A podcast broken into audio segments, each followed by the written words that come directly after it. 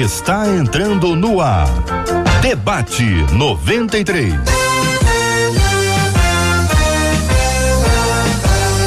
Realização 93 FM. Um oferecimento Pleno News. Notícias de verdade.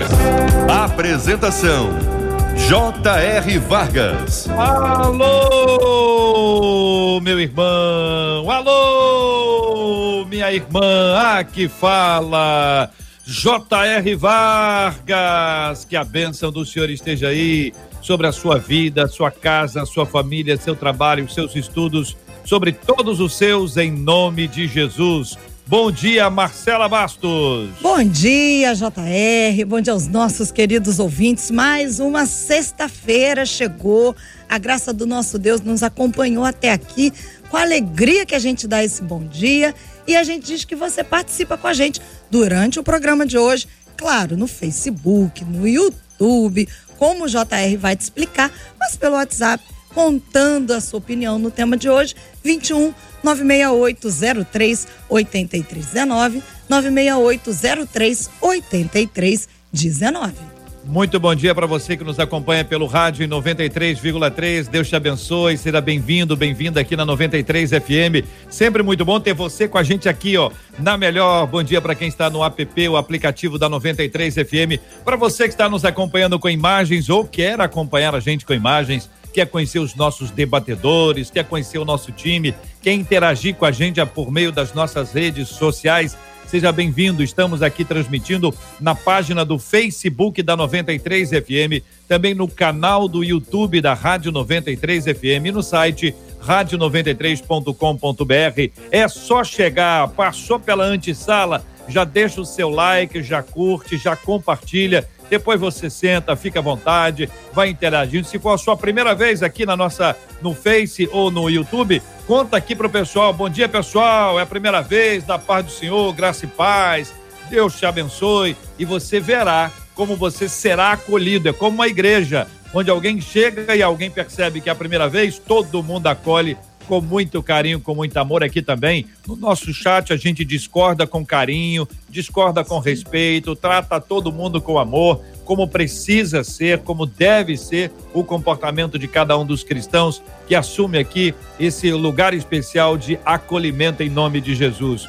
Vamos receber, Marcela, aí os nossas feras aí abrindo as nossas telas. E como a gente gosta de acolher os nossos ouvintes, nós também acolhemos com muita alegria os nossos debatedores que também são acolhidos com muito amor pelos nossos ouvintes. Na tela ao lado da tela do JR, Pastor Gilton Medeiros, na tela abaixo da tela do Pastor Gilton, Bispo Jaime Coelho e na tela ao lado da tela do Bispo, estreando com a gente hoje a nossa menina da tela de hoje, Pastora Laudijane Veloso.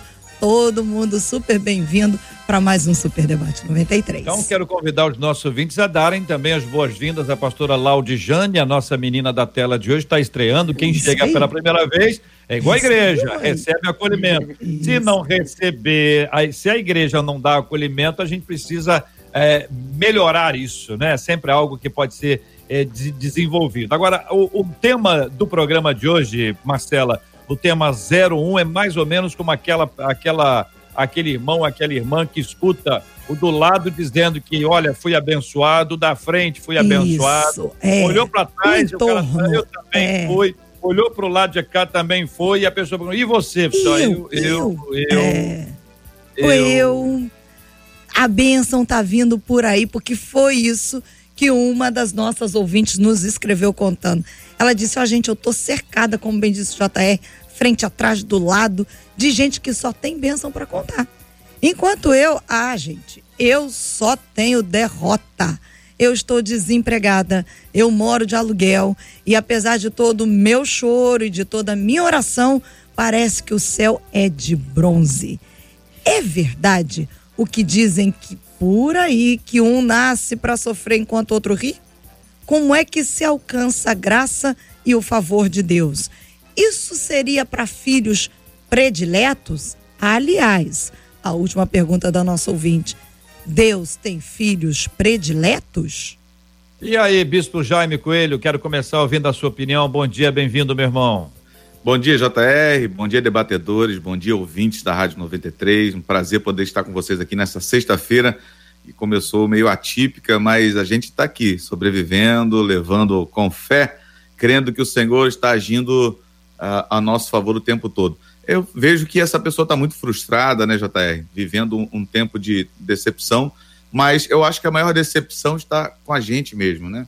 Quando a gente começa a, a esperar talvez em Deus somente nessa vida, como o apóstolo Paulo vem às vezes nos ensinando, né, na sua palavra, dizendo que se esperamos em Deus somente nessa vida, somos os mais miseráveis dos homens. Então, eu acho que olhar para o outro não, não vai conseguir explicar aquilo que eu estou passando. Olhar para dentro de mim, para aquilo que Deus tem para minha vida, com certeza vai fazer com que eu tenha um conhecimento melhor a respeito daquilo que Deus quer para mim, uhum. né? Às vezes Deus gera algumas coisas de propósito para a gente encontrar o propósito da nossa existência. Hum. Que nós possamos prosseguir hoje no, no debate e conseguir realmente entender o que Amém. Deus tem para nós. Pastor Gilton, é, muito bom dia, seja igualmente bem-vindo ao debate 93 de hoje, meu querido. Não é fácil, né, Pastor Gilton? Vamos colocar aqui os pingos nos is, né? Não é fácil. Você tem lá uma amiga, sua amiga vai lá é abençoada, aí seu amigo é abençoado, vem aquela, aquela vitória que a pessoa estava esperando. Às vezes a pessoa estava orando junto. Vamos orar junto por essa bênção. Aí ora junto com uma ou outra, o outro ganha. Você não. Aí você muda de, de dupla. Vai orar com outra pessoa. A outra pessoa ganha, você não. Isso não é fácil da gente aguentar, hein, pastor Gilton? Hum. Bom dia, JR. Bom dia, dia ouvintes da 93. Bom dia, amigos da, da, do debate, companheiros do debate. Marcela, a verdade, JR, é que é, algumas considerações têm que ser feitas nessa análise que nós estamos trabalhando. Uma delas diz respeito à perspectiva que a nossa ouvinte está adotando. Ela está olhando para conquistas de quem está à volta e talvez não esteja levando em conta o tempo que essas pessoas é, investiram, o tempo que se passou para que elas alcançassem aquele, aquela vitória, aquela bênção. Ou, também não está, talvez, levando em conta o trabalho dessas pessoas. Às vezes você chega com um carro novo e as pessoas olham e dizem: caramba, ele foi abençoado, mas não sabe que ele está pagando consórcio há cinco anos. Né? Então, são coisas dessa natureza que precisam ser consideradas a nossa ouvinte precisa, talvez, pensar naquilo que ela já tem de bênção.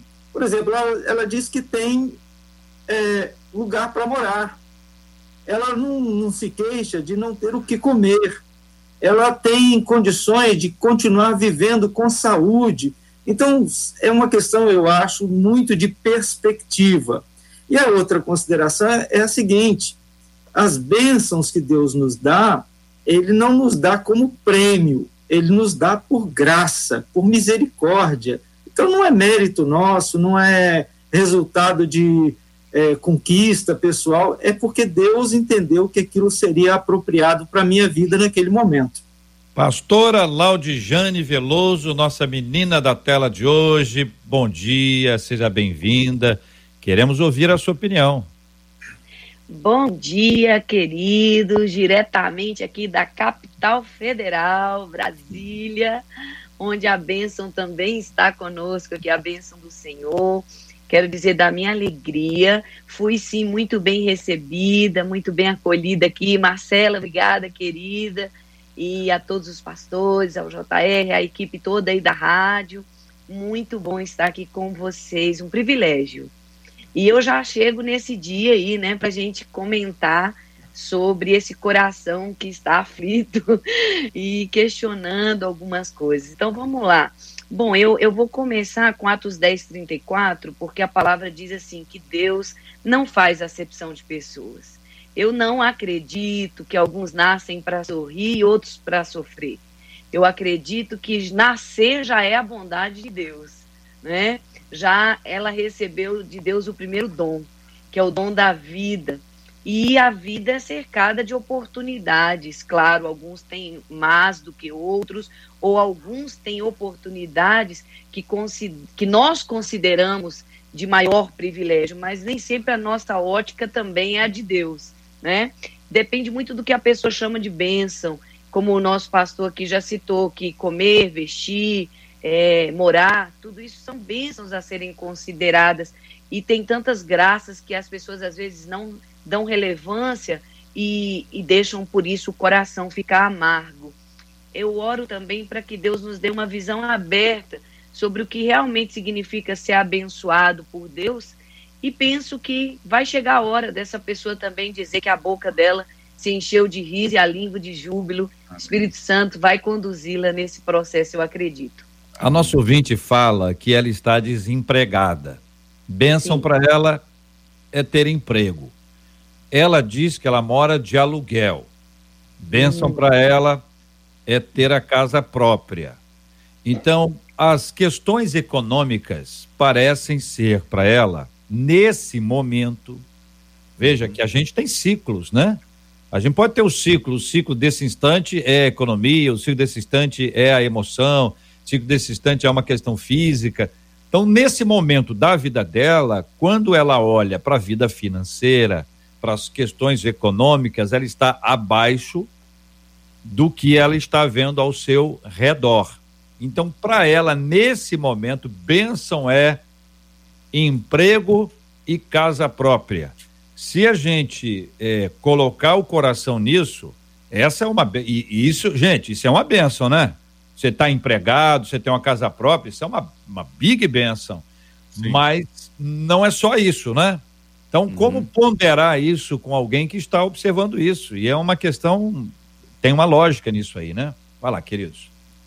É, eu, como o pastor Gilton falou no início, né? Na verdade, muitas pessoas não conseguem perceber aquilo que, aquilo que já tem aquilo que já está em suas mãos, aquilo que conseguiu já conquistar, né? É, talvez, Jota, como você falou, o foco dela esteja exatamente nas questões financeiras que ela está passando. Mas e os outros aspectos, né? E a bênção de estar vivo, como já foi falado pela, pela pastora, é, a bênção de poder ter um teto sobre a sua cabeça, a bênção de poder é, viver um tempo em que pode ser que você não tenha conquistado algumas coisas ainda, né? E a gente tem que saber viver contente com tudo que Deus tem nos dado. Aquilo que a gente já tem, aquilo que a gente ainda não tem e aquilo que a gente não vai ter. Porque tem coisa que a gente não vai ter. Em Êxodo, por exemplo, conta a história de José, que ele falou: Olha, Deus vai visitar vocês, vocês vão para a terra prometida, mas pega os meus ossos e levem. Ele morreu, ele falou assim: Eu sei que eu vou morrer, eu sei que eu não vou ver a terra prometida, mas vocês vão ver. Então tem coisa que eu tenho, tem coisa que eu ainda vou ter, tem coisa que eu nunca vou ter é bom também considerar que Jesus nos ensina que Deus manda a chuva sobre justos e injustos, faz com que o sol se nasça sobre justos e injustos. Quer dizer, a, a graça de Deus, ela é geral, ela alcança todos e faz com que todos tenham diante dele a, o mesmo tratamento. Deus não tem predileção, até porque se ele fosse olhar razões para encontrar predileção em nós, ele não acharia. Nós não temos méritos para que Deus diga assim: esse é melhor, vai ser premiado, esse é pior. Então, Deus faz com que todos recebam a bênção.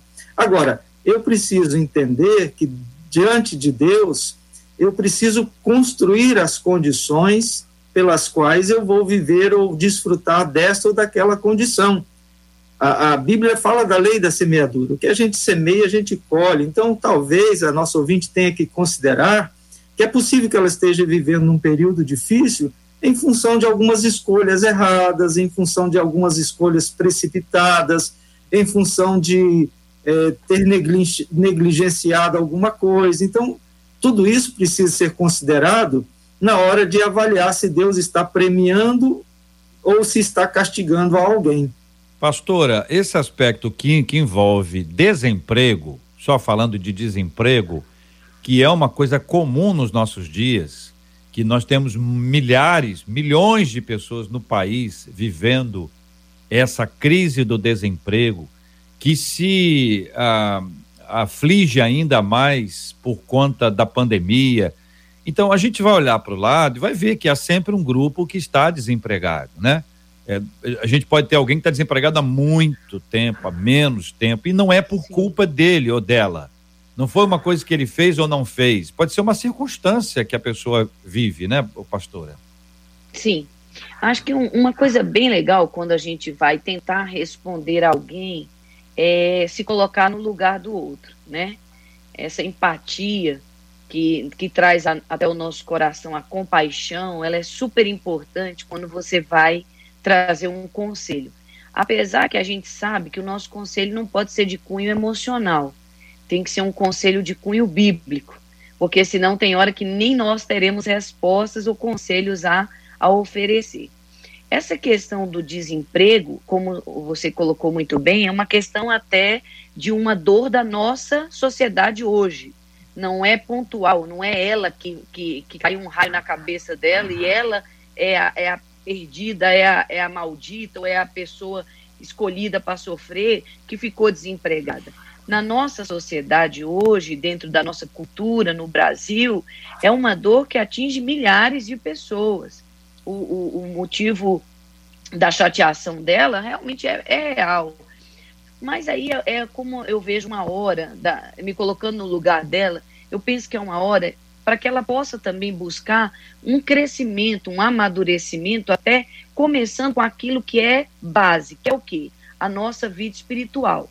Um crente, por exemplo, ele perde o emprego, o sol nasceu sobre o justo e injusto, o, o, o servo de Deus perdeu o emprego, digamos. Ele vai fazer o que naquela hora? Ele vai murmurar? Ele vai reclamar? Ele vai blasfemar, ele vai maldizer o Senhor. Não é isso que Deus espera dele. Ele vai passar naquele teste.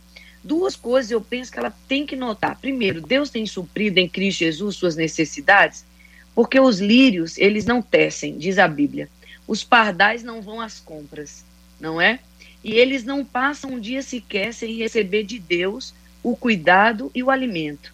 Eu tenho, por exemplo, pessoas aqui em nossa comunidade, dois anos sem trabalhar, mas tem um testemunho atrás do outro, não de riqueza ou de, de, de exageros, mas do cuidado real de Deus cada dia, mandando o pão nosso de cada dia para aquela pessoa, acolhendo é, o coração dela, não é? Para que não se sinta humilhada, angustiada, pelo contrário, se sinta é, cuidada pelo Senhor e por seus irmãos. Então, acho que primeira ótica que tem que se ver essa bênção do cuidado diário tem vindo sobre a vida.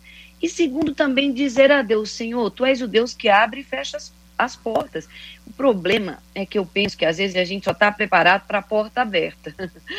a porta fechada, ela é um baita impacto na vida das pessoas, cristãs ou não cristãs, entendeu? Elas não estão, eu digo nós, não estamos muito preparados para o não. Nós não estamos muito preparados para circunstância diversa. Paulo disse ali, é, quando das suas epístolas, que uma porta grande e oportuna tinha se aberto diante dele, mas que haviam muitos adversários, né? Então os adversários eles estão aí e nós precisamos dizer, Senhor, vem em meu auxílio, em minha defesa nessa hora.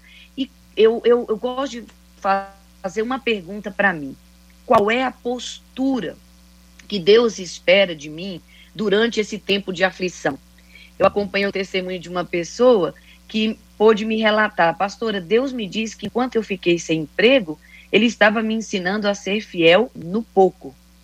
Então, quem sabe, possa ser aprovado nessa crise aí do desemprego, para daqui a pouco receber de Deus um sim, uma porta aberta, um emprego maravilhoso que venha glorificar o nome de Jesus, trazer alegria.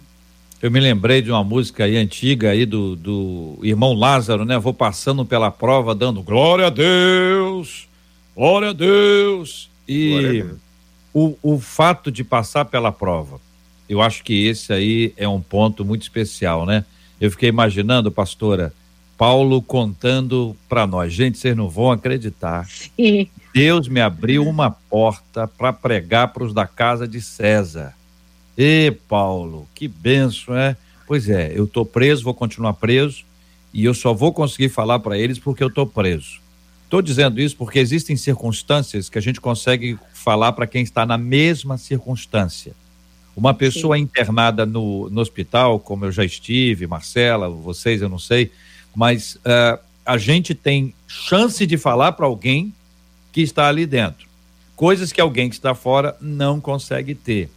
Então, as circunstâncias elas são colocadas, a gente precisa enfrentá-las, algumas são frutos das nossas escolhas, outras frutos dessa circunstância, mas todas elas sob a, a sob soberania do nosso Deus, para a gente aprender a vencer isso e passar. Às vezes alguém está na prova para a gente ajudar. Ele está sendo provado e nós estamos sendo ensinados. Ele a depender e a gente a estender a mão. Outros podem estar por circunstâncias diversas. A gente não pode deixar uma pessoa desempregada sozinha. Uma pessoa desempregada precisa de ajuda. Às vezes ela precisa de um reposicionamento no mercado. Isso vem com treinamento. Às vezes a igreja não tem uma estrutura de dinheiro, mas ela pode ter alguém que possa treinar a pessoa para uma outra atividade. A gente precisa ter uma igreja que possa permitir esse tipo de, de oportunidade. Às vezes a sua igreja não precisa, mas tem outra igreja que precisa e você tem como ajudar. Então, essas, esses intercâmbios de igrejas, parcerias de igrejas, que é uma coisa que eu sou apaixonado, eu vejo que isso é reino de Deus. Isso é reino de Deus. Bispo Jaime, pastor Gilton. Eu concordo, Jota, com o que você falou. Tiago vai falar na sua epístola, no capítulo 1, versículo 12, que bem-aventurado é aquele que suporta com perseverança a aprovação, porque depois de aprovado vai alcançar a bênção do Senhor. E o mais difícil é suportar nesse momento, né? Mais difícil é olhar para o desemprego, aquilo que você ainda não tem, lembrando aquelas medidas que eu falei, ser feliz com o que eu tenho, com o que eu ainda não tenho, e talvez até com o que eu não vou ter, olhar para aquilo que eu ainda não tenho, que é a minha aprovação, e, e, ser perseverante nesse momento. Perseverante ao ponto de, de continuar. Você falou uma, tocou num assunto que eu iria falar. Por exemplo, quem sabe o desemprego não mostra para você um novo caminho. Quem sabe o desemprego não abre para você novas oportunidades. Você não vai tentar é, de alguma forma, buscar uma, uma maneira de sobreviver, e você vai descobrir, às vezes, até olhando para esse aspecto financeiro, que é o que está mais preocupando a nossa irmã, é, encontrando um caminho que você vai ser até mais próspero na condição financeira, mais bem sucedido na condição financeira, não querendo aqui colocar medidas de, de, de sucesso ou de prosperidade, mas em termos financeiros mesmo, do, que, do retorno que vem, do que você era antes no emprego que você estava já acomodado. Né? Como é aquela história que... do. Como aquela história que... do fazendeiro que viu a vaca ir pro brejo, que era a única vaca que ele tinha, que ele tirava o leitinho, fazia o queijo e tal, né? Bebia daquele leite. E aí, de repente, depois que a vaca morreu, ele teve que tentar outras coisas. E aí ele foi plantar algumas coisas, ele foi criar umas galinhas, e de repente ele, ele, ele mudou de vida e teve muito mais sucesso profissional, porque ele simplesmente tentou outra coisa e não ficou preso à única coisa que ele tinha. Então essa é, a origem, é a origem dessa frase? Quando alguém diz a vaca foi, foi pro, pro brejo, é isso? Ah, eu não sei, eu não sei. não tenho essa informação. Mas voltando a, a, até a citação bíblica né, do bispo Jaime, eu lembro de Hebreus, que diz que Deus mostra que nos ama quando nos corrige, quando até mesmo nos faz sofrer em alguns momentos. É prova de amor de Deus. A, a, a aprovação, a, a, dificuldade pelas quais nós passamos, e ninguém está isento disso, cada um vive a sua prova, vive a sua dificuldade, é uma demonstração do amor de Deus. E só para pegar nessa dos exemplos, né, como o bispo Jaime deu aí do fazendeiro, grandes empresários se tornaram vencedores depois de passarem por um processo de falência. Alguns deles tiveram que recomeçar do zero e construíram as suas histórias de vitória a partir de um momento de dificuldade, a partir de um momento de, de fracasso, de derrota, eh, que poderia parecer naquele momento que tudo estava acabado, mas foi o começo de uma outra caminhada, de uma outra jornada. Muito bem, o nosso ouvinte fala sobre casa própria, que é o sonho para muita gente. Aí pegou a maioria.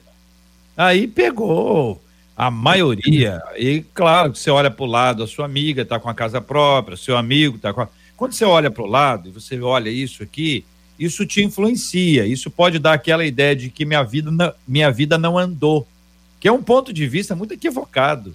Análise de vida andou para uns é uma coisa, para outros é outra coisa completamente diferente. Tem que ter muito equilíbrio em relação a isso. Quando Pedro, Tiago, João e André, ou Pedro, André, Tiago e Ju, João deixaram a, a empresa de pescaria, quando Mateus deixou a coletoria, eles poderiam, um ano após, passando ali na, na, nas suas áreas, olhar e falar assim, é, minha vida não andou. A vida deles andou lá. O cara vendeu mais peixe, comprou mais uma casa, fez não sei o que, o outro fez não sei o que lá, desenvolveu uma outra empresa e a minha vida não andou. Será? É, a gente volta à questão das, da perspectiva e dos valores, né? É, como é que nós encaramos ou avaliamos esse ou aquele bem que nós temos ou esta ou aquela condição que estamos vivendo? É, nós temos, por cultura, associado uma vida estável, uma vida próspera, à quantidade de bens que nós temos.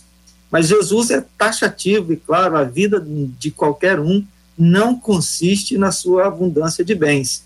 E cabe àquele que crê em Jesus, que serve a Jesus, que é discípulo do Senhor, encontrar no, na orientação e no ensino do Senhor a satisfação com aquilo que o Senhor permite que ele desfrute, tenha, ou até mesmo venha adquirir, porque a vida não se define em um momento. A vida é uma caminhada, e hoje você pode não ter. Amanhã você pode até ser surpreendido e vir a ter aquilo que você pensou que nunca teria. Eu lembro também que, eu não sei na geração de vocês, né, mas eu, eu vou falar da minha geração. É, casa própria sempre teve uma conotação de porto seguro. Todo mundo sempre teve a casa própria como aquela conquista da vida, né? Eu, pelo menos a, a geração dos meus pais e a minha também. Hoje eu tenho filhos casados é, idade de 28, 29 anos, e meus filhos trouxeram uma abordagem nova, que, por exemplo, os investidores hoje não colocam grandes valores no imóvel, não deixam parado, eles colocam dinheiro para trabalhar para eles, para futuramente pensar em imobilizar esse recurso.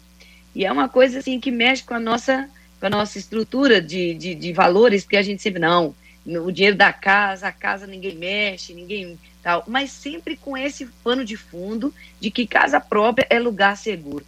E nosso lugar seguro é Deus. Talvez existam pessoas que vão passar por aqui, vão ter o seu, a sua moradia apropriada e vão é, é, pagar o seu aluguel com tranquilidade, vão morar bem e não vão, talvez, chegar a esse momento de adquirir esse imóvel, vão para as regiões celestiais antes de ver isso cumprido. Outros, já na sua juventude, assinarão escrituras e papéis. Mas, enfim, nenhuns e nem outros podem colocar toda a sua expectativa nesse bem. Porque é Deus quem é o nosso lugar seguro, digo mais uma vez, é o nosso centro. Ele é aquele que sabe as conquistas que nos farão bem. É claro que eu, como mãe de família, eu, mas eu, eu, eu vou fazer 30 anos de casamento já. Mas com meu esposo, nós vivemos 20 anos de aluguel. E em 20 anos a mão do Senhor nos guardou. E em 10 anos que temos a nossa residência própria, isso não mudou a nossa vida no sentido de que isso é a razão da alegria ou nos fez nos sentir mais plenos, sabe por quê? Às vezes a pessoa coloca uma expectativa tão grande num bem material e depois ela vai chegar à conclusão que depois dessa conquista as necessidades ainda continuarão a surgir e que, na verdade, mais do que uma casa própria, nós precisamos sentir é que a bênção e o favor de Deus está sobre nós. Desejo, sim, que toda a nossa sociedade possa desfrutar dessa estabilidade. Mas volto a dizer que o nosso lugar seguro é o Senhor. É, Eu quero é fruto... agradecer a participação dos nossos queridos ouvintes, estão participando conosco pelo nosso WhatsApp uh, e também pelo Facebook, pelo YouTube, gente que está vai, encaminhando as suas mensagens, são todos muito bem-vindos, que Deus abençoe a todos, todos sempre com muito respeito pelas opiniões eh, divergentes, com carinho uns pelos outros, abençoando a vida uns do, do, do, dos outros, e uma coisa que é muito importante, pensar antes de falar. De escrever, então, nem se fala, né, gente? Que dá, dá mais tempo, né? Dá mais Verdade. tempo. Antes de falar, já é mais rápido. Agora, antes de escrever, dá mais tempo que Deus encha de graça o coração de uhum. cada um de nós nesse processo precioso. E temos aí, né, Marcela, participação de uma de nossas ouvintes. Ligadíssima essa ouvinte aqui, deu pra gente aqui a origem da expressão JR. A vaca foi pro brejo. Originalmente, essa expressão faz referência a tempos difíceis de seca, quando o gado parte em direção aos brejos ou terrenos pantanosos em busca de água. Então, se uma vaca for para o brejo, ela pode morrer e, consequentemente, dar muito trabalho aos seus donos, principalmente para desatolar da lama. A nossa fonte. ouvinte. A nossa. Hã? Fonte. A fonte? fonte. Quem é mandou? Quem mandou? Quem isso? mandou? Ouvinte ligadíssima, Andréa Maier, sempre ligada no debate 93. Legal. A diretora, a diretora. Nossa Maravilha. querida diretora. JR, eu queria trazer Oi. aqui um WhatsApp de uma das nossas ouvintes. Está é, tá dentro desse contexto do que a, a pastora Laudiane trouxe para gente. E ela já mandou, já bem no iníciozinho do programa, ela diz: Olha, gente, eu me questiono demais sobre esse assunto que vocês estão tratando. Ela diz assim: A minha irmã fala para mim, Deus tem propósito na sua vida. Eu digo: Ok. Então quem tem propósito só passa por sofrimento? Eu agradeço, eu continuo orando, mas o meu coração não é feliz como, ele, como eu gostaria que fosse. Acabo pedindo perdão por isso. Mas só que só quem passa pela dor conhece a dor. Ela diz: Eu sei que Deus conhece o nosso coração e as nossas dores, mas será que a gente só vai ser feliz depois da nossa morte? Será que não sermos felizes e não teremos paz, não seremos felizes e não teremos paz nessa terra que Deus nos deu? É a pergunta da nossa ouvinte. E aí, pastor Gilson, pode começar com o senhor? Pode, podemos sim. A, a verdade é que nós temos que ade adequar a nossa expectativa em relação a cada momento da vida. Uh, houve um tempo em que eu mesmo sonhava em ter um carro, né? E achava que estaria realizado, feliz em ter um carro. E isso se tornou uma coisa que aconteceu. Acabou que eu percebi que ter um carro é bom, é confortável e tudo, mas não preenchia as minhas expectativas.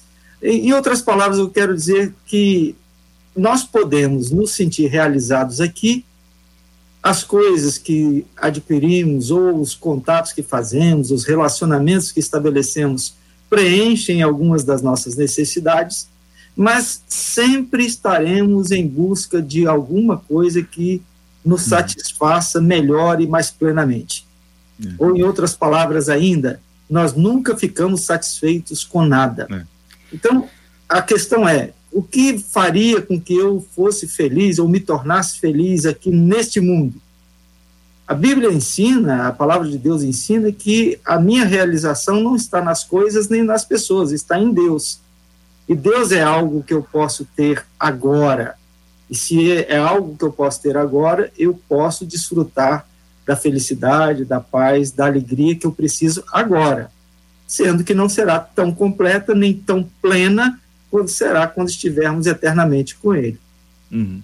A gente tem, o ser humano é movido pelo desejo, né? O ser humano é movido pelo desejo e o desejo motiva a gente. E a palavra motivação vem exatamente dessa palavra chamada motivo. Qual é o motivo que te move? É, o desejo gera que tipo de motivação no seu interior, no seu coração? é fato de que nós vamos passar por problemas, JR. Não tem como garantir para uma pessoa que ela não vai passar por aflições. A Bíblia nos ensina isso. Vamos passar. Há um tempo atrás, há muito tempo atrás, né?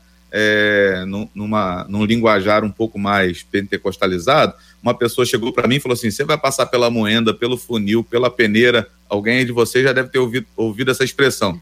Vai passar pela moenda, pelo funil, pela peneira, pelo deserto, pelo ciclone, enfim, sei lá, nem lembro o que, que ela falou eu pensei comigo na hora assim, vou morrer, né? Não vai sobrar nada de mim. Só que ela estava certa. Ainda continuando, ainda continuo passando pelo pneu, pelo funil, pelo pneu não. pelo funil, pela peneira, pelo, pelo deserto, porque a vida é feita de provações. A vida é feita disso. O, o interessante é o que o apóstolo Paulo falou. Eu consegui encontrar contentamento em todas as coisas da vida. Eu sei ter e sei não ter. Eu sei ter abundância e ter é, é, é, necess... passar por necessidade em alguns momentos. Eu sei o que é isso. E eu aprendi. E o interessante é que ele fala assim: eu aprendi o segredo. O problema é que enquanto não se aprende o segredo, não consegue se viver feliz. Não consegue se viver contente. É, é, tão forte essa questão do contempo. É uma das coisas assim, que eu mais amo é, falar sobre isso. É, o contentamento, eu penso que é um, é um sinal de uma maturidade que deve ser anseio de todos nós. né? Essa, esse nível aí do apóstolo Paulo de estar contente em toda e qualquer situação, é, a Bíblia ela nunca se contradiz, ela sempre se completa. Eu trago duas verdades ali, apóstolo Pedro falando que existe para nós um chamado ao sofrimento, a completarmos os sofrimentos de Cristo, ainda em vida aqui na Terra. Então, muita gente eh, não quer atentar a esse chamado, mas existe. Uhum. E, por outro lado, João 10,10 10 diz: Eu vim para que tenham vida e vida em abundância. E eu creio que essa vida em abundância começa aqui. Então, é, é, nós vamos ver os dois paralelos. Mas eu gostei quando o pastor Gilton falou que precisa se analisar as expectativas e precisa se também definir o que é felicidade. Será que eu nunca vou ser feliz nessa terra? Mas e o que é felicidade? Né? Porque se, se o seu conceito de felicidade for uma vida isenta de batalha, de lutas, de algumas privações, de espera, realmente é difícil ser feliz aqui. Mas se o seu conceito de felicidade for ver a bondade de Deus no sol que nasceu, for a esperança, a expectativa de, da prosperidade, que não é ter tudo, mas é ter cada dia mais do que no dia anterior, é essa progressão, não é. mais que, que a gente atenta muito em primeira instância, que é o recurso, mas eu falo do mais da paz, do mais da alegria, do mais da comunhão na família, do mais é, é, na santificação. Que coisa melhor do que você perceber que o seu caráter está começando a se parecer mais com o de Cristo e a mentira que você falava o ano passado, você parou de falar esse ano? Perfeito. É eu tenho convicção que nenhum dos três debatedores está aqui aplaudindo a, a carência, a fragilidade, a ausência de, de bens mínimos para a vida. Ah, estão falando de algo profundo, né? Estão falando de uma luta, de passar por essa prova, de vencer a tempestade, de enfrentar a travessia do, deserto e se qualquer uma dessas etapas ela for feita solitariamente, a chance da gente ter êxito é nula. Mas com a bênção de Deus nós vamos uhum. avançando e é Sim. importante que no processo os nossos olhos, os nossos ouvidos, os nossos sentidos espirituais estejam bem uhum. apurados, bem desenvolvidos, para que a gente possa até identificar a oportunidade de um reposicionamento. Não há ninguém que não possa ajudar e não há ninguém que não, não necessite ajuda. de ajuda. Então, quando há essa troca, é que é interessante. E aí, uma resposta para o mundo é a igreja. A igreja, e a igreja, não estou falando a igreja, a instituição, a liderança, falando a comunidade. Esse ambiente da comunhão é um ambiente em que a sua dor é a minha dor. Então há um valor de importância na dor do, do outro que a gente precisa aprimorar, nem precisa desenvolver isso. Não é? é existe um, um, um tom de muito, de, de, de muito egoísmo. Né? A vida não está fácil, aquela história não está fácil para ninguém. Então, vou uhum. cuidar da minha vida aqui a gente precisa compartilhar um pouco mais aquilo que a gente tem para que ninguém tenha falta. Sim. É, e isso vale para tudo: treinamento, capacitação, arroz, feijão, ma macarrão, é, atendimento médico, enfim, toda essa necessidade que a gente precisa ter, né, gente? A igreja tem que Sim. ser uma resposta, não é?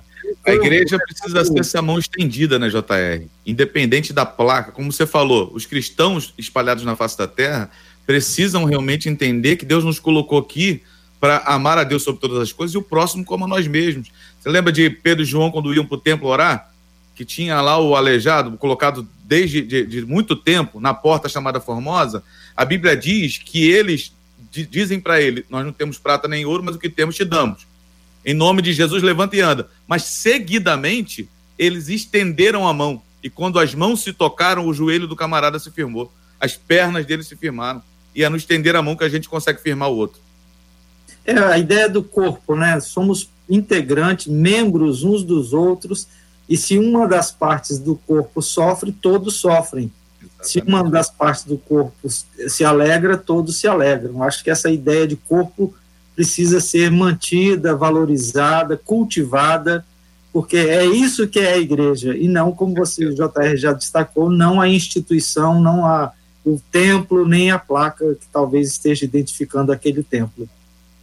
Eu, eu penso duas coisas também que eu a respeito ainda do, das inquirições que nos foram feitas hoje, e a segunda eu quero falar sobre esse socorro da igreja.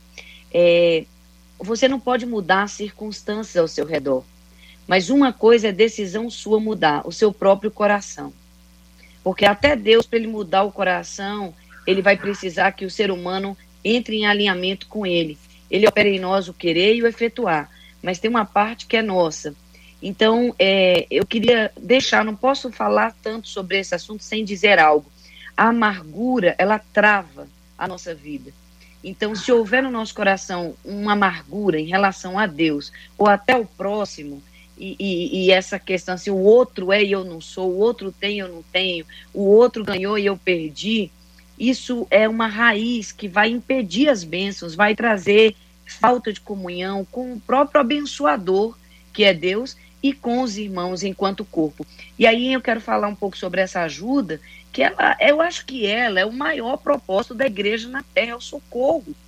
É o socorro de levar a salvação, levar as boas novas e junto com as boas novas o pão, né, a água, o cobertor e tudo mais aí o, o compartilhamento da igreja de atos, tudo que a gente sabe que é o nosso papel enquanto aqui nesse, nessa terra, nessa realidade. Mas eu te digo uma coisa: até para a gente estender a mão, se o coração de quem pede estiver quebrantado, o socorro vem mais fácil. E também o coração de quem dá tem que ser continuamente quebrantado por Deus. Ah, eu penso que cada dia que nós levantamos, precisamos dizer, Senhor, a quem me envias hoje, né? A quem enviarei? Que hoje o Senhor possa escutar cada um de nós dizendo: envia-me a mim, ao meu próximo, seja qual o âmbito da necessidade dele, for. É, existe um, um, lugar de doação que a igreja tem, porque ela recebe, né? E ela, ela aprende com o mestre. Jesus nos ensinou a servir servindo, né? A orar orando, a amar amando. Então, tem essa coisa da prática e da continuidade, né? Num processo contínuo em que isso vai acontecer. A igreja pode doar uma série de coisas. Ela pode doar atenção, ela pode doar visita aos hospitais, ela pode doar é, acolhimento ao, no abrigo, no asilo, no orfanato. Ela não necessariamente ela precisa doar dinheiro. Ela pode doar capacitação, ela pode doar comida. Mas a gente sabe que tem gente que vai em busca de uma coisa e precisa de outra. Ou de ambas. Mais ou menos assim, eu então, vou dar um exemplo meu aqui para ficar claro. Eu sei o que eu quero, às vezes, porque às vezes eu quero uma coisa, outra hora eu quero outra coisa. Mas Deus sabe o que eu preciso. Então, o que eu preciso é mais importante do que o que eu quero. Isso não quer dizer que Deus não vai me dar o que eu quero, mas eu peço a Ele que me dê o que eu preciso. E se for o caso dele me dar aquilo que eu, que eu quero, eu vou ficar, vou ficar alegre mas ele sabe o que eu preciso. Então tem certas horas que a gente tem que entender que eu quero macarrão, mas o que eu preciso é de feijão. Uhum. Eu quero é, é, dinheiro, mas o que eu preciso é de um emprego. Então a igreja tem que servir. E a gente tem que aprender a treinar a comunidade, as pessoas terem esse olhar, olhar para fora, sem terceirizar, não é dar dinheiro, é engajamento. Às vezes tem também dinheiro, mas é engajamento, essa responsabilidade, essa integração. E cada igreja tem o seu perfil, gente. Toda igreja não é igual. As igrejas são completamente diferentes, graças a Deus. É por isso que a gente pode atuar em várias áreas, em vários lugares, etc. Mas é necessário que aquele, aquele que está ali para receber saiba. Nas nossas igrejas aparece gente que já apareceu em todas as igrejas, contando cada vez de uma igreja uma história diferente. Existem profissionais disso. Sim. E, infelizmente, eles prejudicam os outros que precisam uhum. exatamente por causa disso, né? Tem que ajudar, mas tem que saber ajudar, né, Jota? Só, só a boa vontade não vai transformar a vida de ninguém. A gente tem que ajudar, estender a mão, mas saber ajudar é uma responsabilidade. É assumir a responsabilidade, né? Olha para nós, assumir a responsabilidade de gerar, como você falou, às vezes o treinamento, né? É, o ruim é que existem realmente pessoas que querem só ajuda, É aquela história do, do texto bíblico que diz: um ao outro ajudou e ao seu companheiro disse: esforça-te. Tem gente que quer um ao outro ajudou, o resto é melhor não ouvir, entendeu? Então a gente tem que também é, dar à pessoa a oportunidade dela conseguir se esforçar e ver resultados da sua dedicação, resultados do seu trabalho, resultados da sua, da sua maneira como le levar a vida e poder colher o, o, fruto daquilo que foi plantado. É verdade. É, é uma coisa interessante que eu vejo no Evangelho de Marcos, que Jesus fez muitos milagres em um dos de determinados momentos do seu ministério, mas ele entendeu que devia sair dali de onde estava e ir para outro lugar. Mas onde ele estava, tinha muita gente que continuava precisando de ajuda, continuava precisando de cura, de milagre e tal, mas Jesus foi para outro lugar. É, atender as pessoas não é simplesmente de fazer o que elas pedem, é também ter uma atitude de maturidade, de, de entendimento, até de racionalidade, porque você, é como você disse, JR, tem profissionais que estão aí é, explorando a boa vontade e o bom coração das pessoas, o amor das pessoas. Então, é, é preciso ter esse discernimento também. Devemos estar de mãos abertas para ajudar, mas nada impede que sejamos sábios, ponderados e até racionais na hora de fazer alguma coisa. Pastora, quando a nossa ouvinte fala de céu de bronze, que é uma expressão bem evangeliquez, né? Parece que a oração não sobe, Deus não está me ouvindo. Tem essas interpretações aí. O que que a gente faz quando tem esse tipo de sentimento? A gente pode até dizer assim, não, eu sei que Deus está ouvindo, porque Deus sempre escuta, mas parece que não está. Bom, eu, eu penso assim, o sentimento, ele é um revelador, né, daquilo que está no seu coração, mas ele não é guia.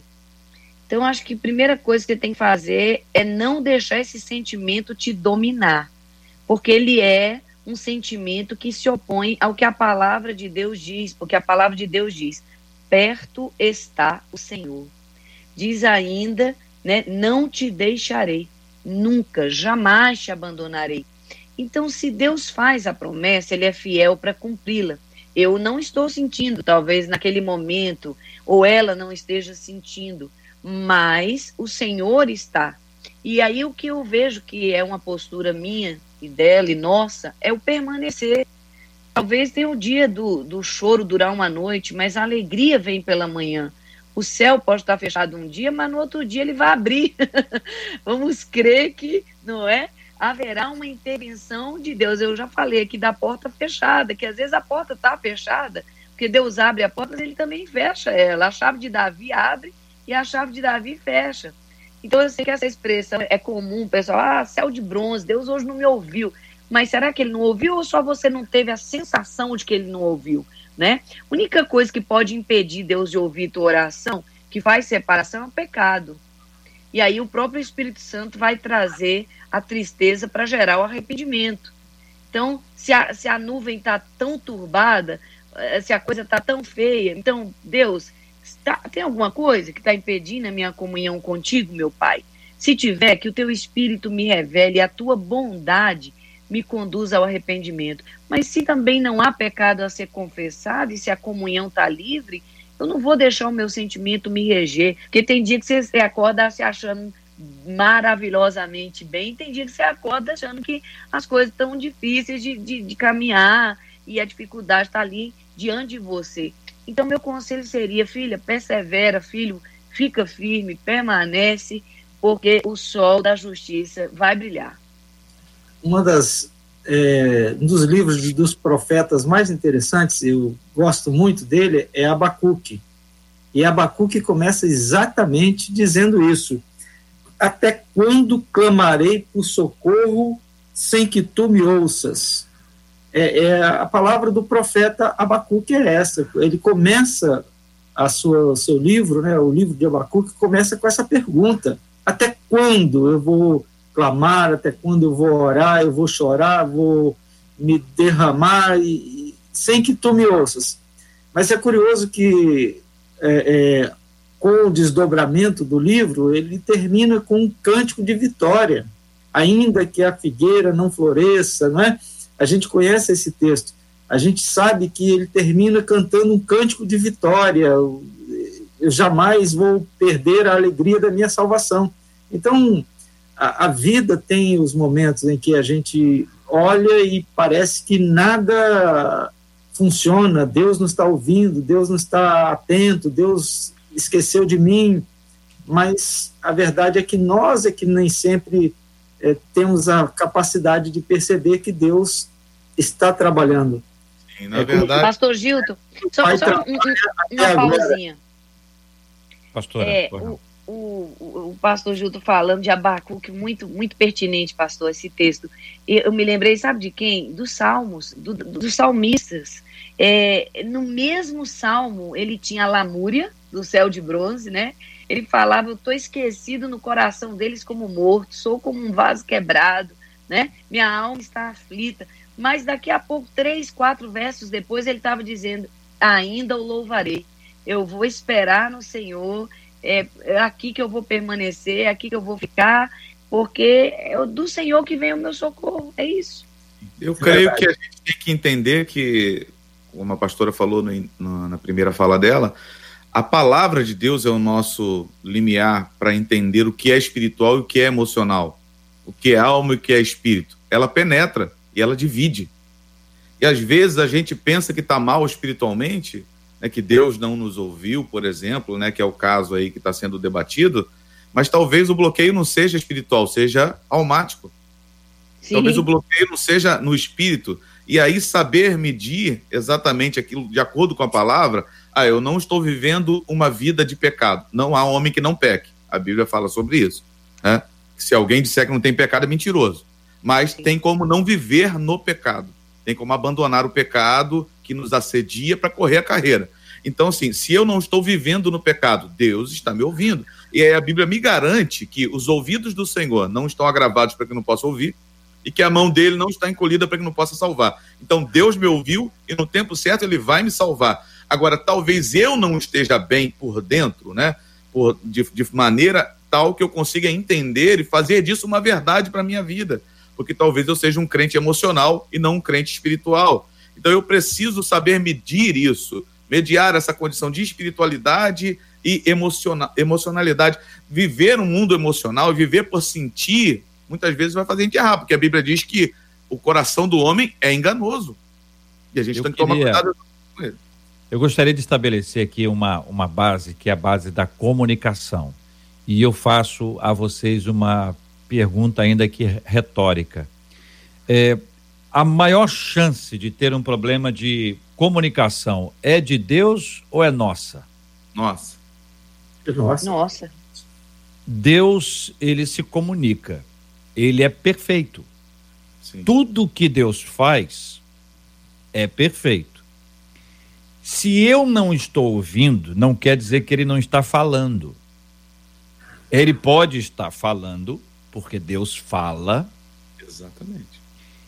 E eu posso estar com dificuldades para ouvir ou para entender. Então, no processo da comunicação entre Deus e os homens, se tem alguém errado, são os homens.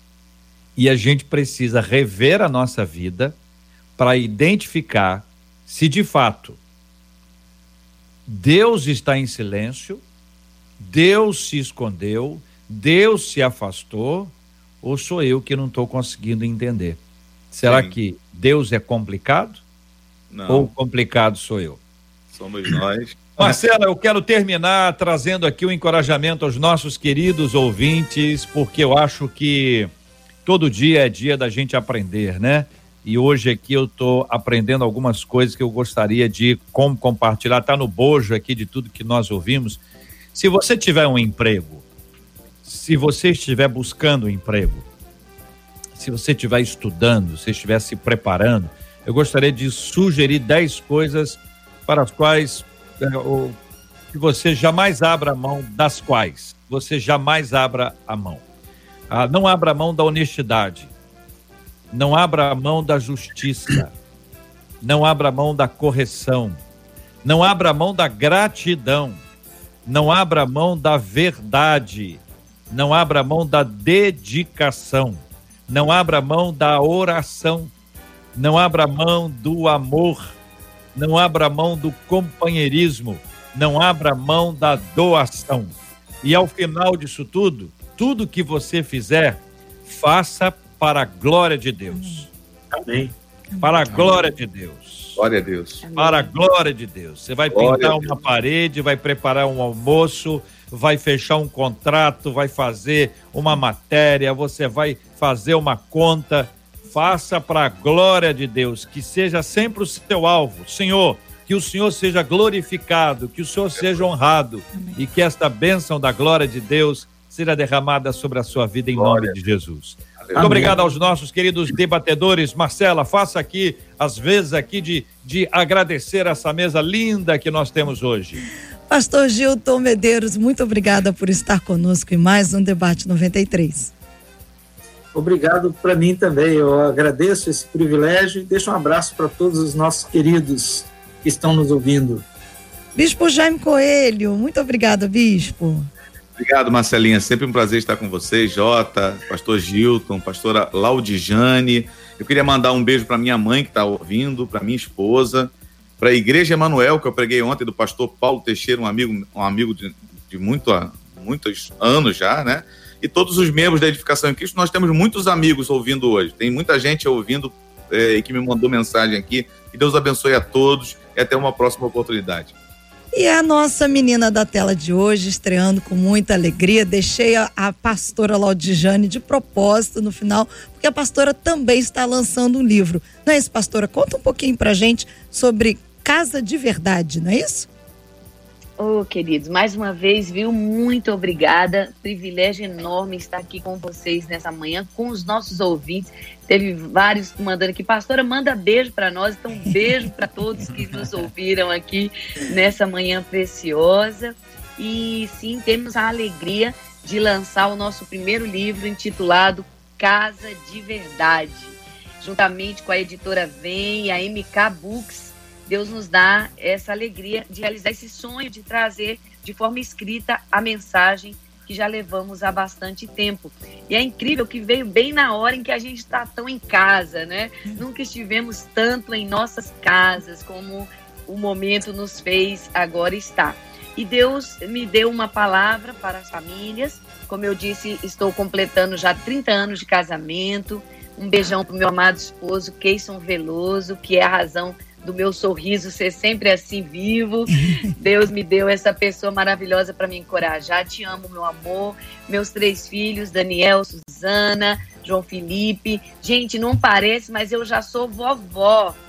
Então, um beijo pro meu genro Ricardo, para minha nora Nath e para os meus três pimpolhinhos, Levi, Maria Clara e Manuela. Isso é que é importante, é falar dos netos, viu? e aqui no Casa de Verdade eu conto para vocês esse meu testemunho de família e de pastora da minha amada Igreja Batista Filadélfia, aqui em Taguatinga, Brasília, Distrito Federal. Um beijo para essa igreja linda. E depois de desenvolver um ministério aqui com mulheres, é, 28 anos que eu e meu esposo servimos ao Senhor na mesma igreja com a nossa família.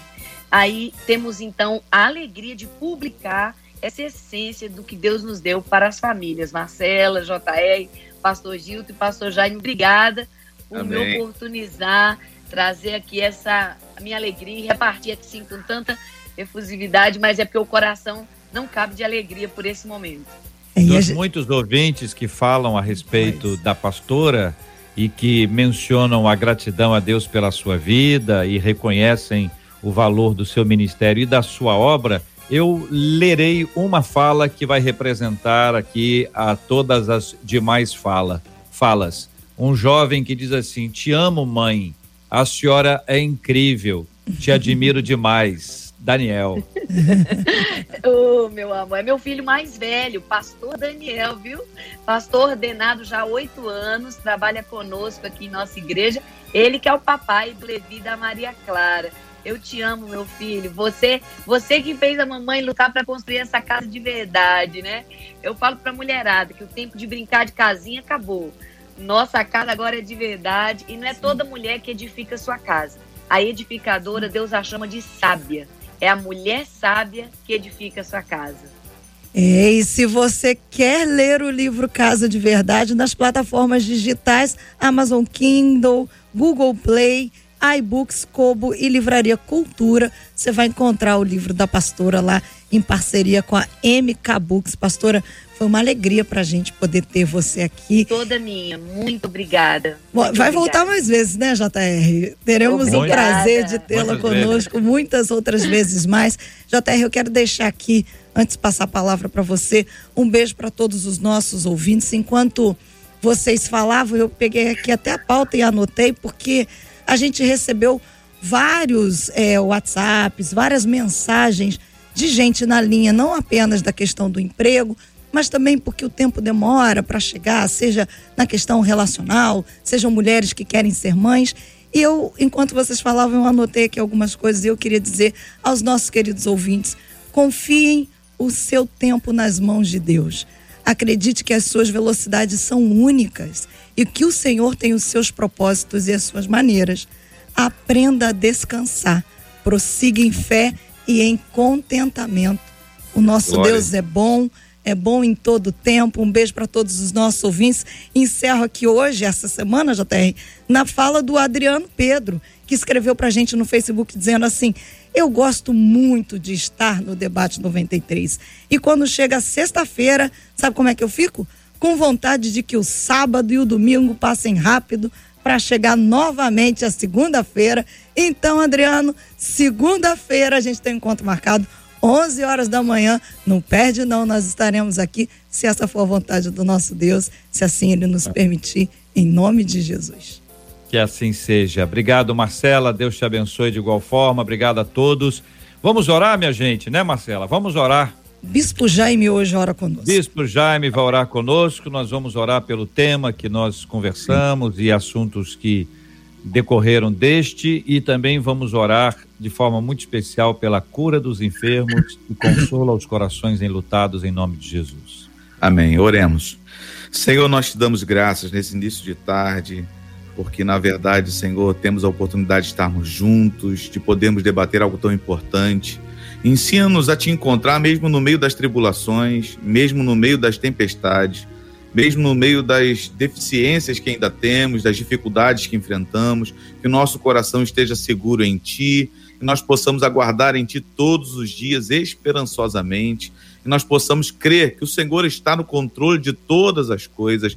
Senhor, eu sei que há muitos desempregados, há muitos hoje, Senhor, sem saber o que fazer, abra uma porta para que essas pessoas possam, Senhor, voltar a se sentir dignas e úteis nesse mundo, em nome de Jesus. Atende aquele que chora para a glória do teu nome cura os enfermos, visita os hospitais, as casas, porque nem só nos hospitais são os enfermos hoje, muita gente está de quarentena em casa, se recuperando. Visita-os, cura-os em nome de Jesus. Nós cremos que o Senhor pode liberar isso sobre a vida de cada um. Toma aqueles que perderam alguém que ama, Senhor e que no nome de Jesus Cristo eles possam ser consolados pelo teu Espírito Santo, que o Senhor derrame o teu bálsamo sobre cada coração e cure as feridas em nome de Jesus. E que eles possam encontrar a paz que excede todo o entendimento. Fica conosco, cada debatedor, a MK, Senhor, a Rádio 93, Senhor, o pastor Gildo, a pastora Laudijane, o JR, a Marcela, cada um, Senhor, e que nós possamos ter um, um resto de sexta-feira e um final de semana abençoadíssimo diante da tua presença. Em nome de Jesus é que oramos. Amém e amém. Amém. Que Deus te abençoe. Você acabou de ouvir Debate 93.